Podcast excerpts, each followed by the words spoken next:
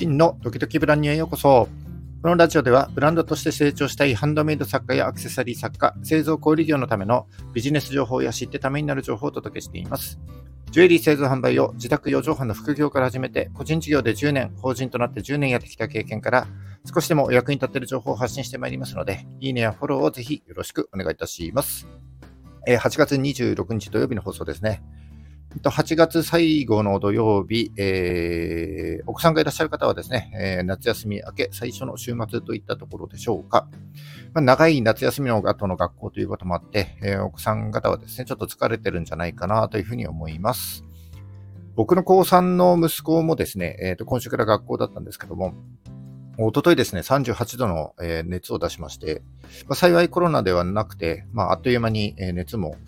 え下がりまして、え昨日はですね、元気いっぱいに Hulu でアニメをね、見ていました。まあ、明日、日曜日、彼女とデートだとか言ってたので、まあ、愛の力のおかげかな、なんていうふうに思っております。いいですね。まあ、今日明日ですね、お仕事がお休みの方は、えー、ご家族で、えー、のんびりね、過ごしていただければなというふうに思います。えー、今日のお話ですけども、昨日、え、インスタのストーリーズでも上げた僕の思いをですね、ちょっとお話したいなというふうに考えております。え、少子高齢化で今後日本の人口がこう減少していく中で、日本の伝統技術だったり、日本のものづくりの文化をですね、いつまでも残しておきたいよね、といった、え、僕なりの考え方を少しえお話しできればなというふうに思っております。それではどうぞ最後までお付き合いください。よろしくお願いいたします。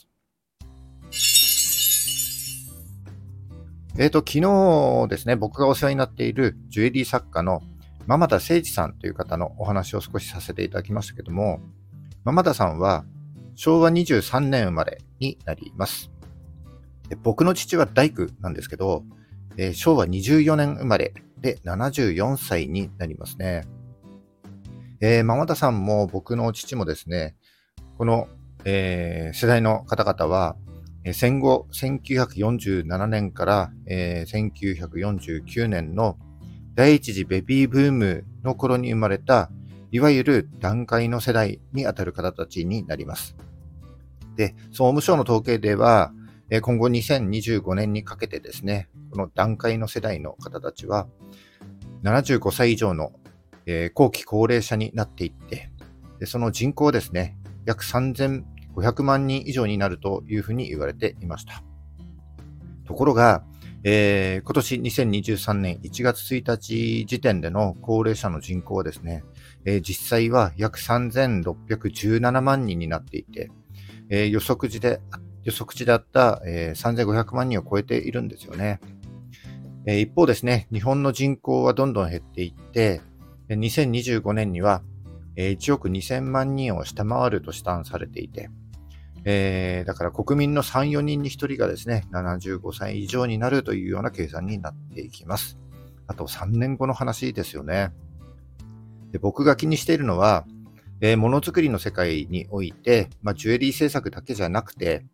えー、建築でも陶芸でも、えー、仏壇仏具であってもですね、え、今ある文化と技術を作ってきたのは、この世代の人たちだということです。ちょっと話はそれますが、えー、昨年の夏ですね、福島にお住まいの85歳の職人の方から、もう仕事しないから使ってくれっていうふうに言われて、えー、工具だったり、えー、作品の原型までね、僕にこう譲ってくれたことがあったんですよね。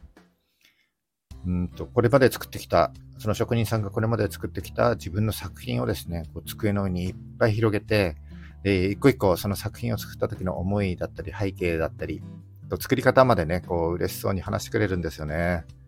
でも、瞳の奥はやっぱりどことなく寂しそうで、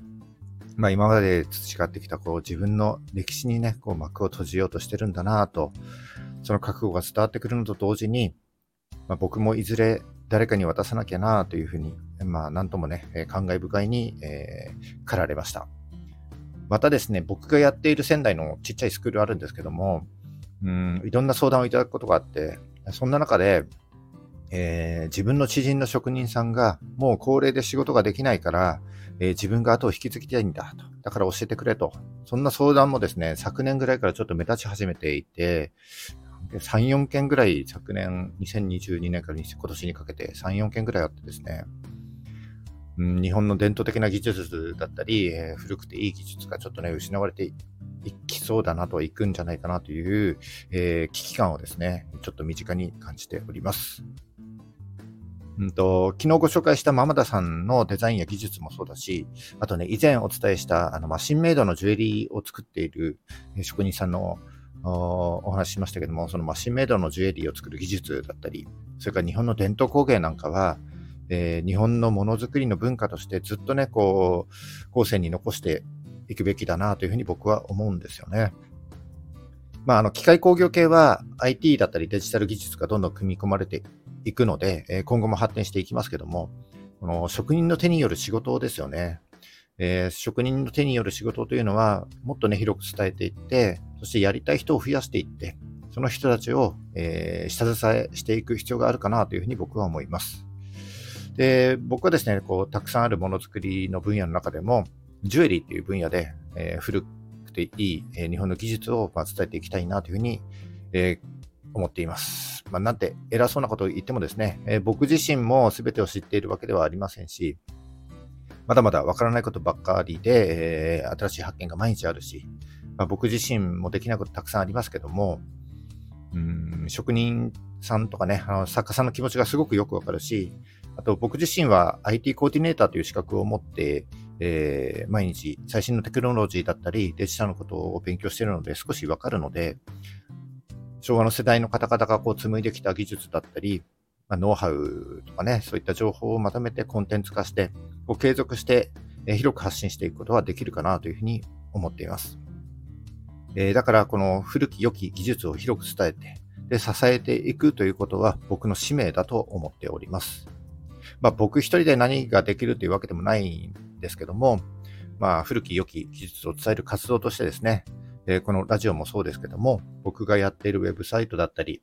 あと今動かしている、まあ、インスタをはじめとした17の SNS 媒体で、え、情報発信していますので、それをまあ今後も継続していきたいなというふうに思っております。えー、まあ、引き続き何卒よろしくお願いいたします。ということです。えー、以上ですね、今日は、まあ、少子高齢化で、え今後日本の人口が減少していく中で、日本の伝統技術だったり、日本のものづくりの文化をいつまでも残しておきたいといった、えー、僕なりの考え方をお話しさせていただきました。と、いいねやコメントをいただいたり、とフォローしてもらったりすることがとても何よりも励みになりますので、えー、僕の考えにですね、少しでも共感いただけましたら、いいねやフォローをぜひですね、えー、よろしくお願いいたします。はい、今日は以上になります。えー、8月26日、えー、週末ですね、お休みの方はゆっくり休んでください。えー、明日はですね、僕もちょっとお休みいただきますけども、今日は僕も仕事をしてますので、ますのでえ、お仕事の方は一緒に頑張りましょう。それじゃあ、バイバイ。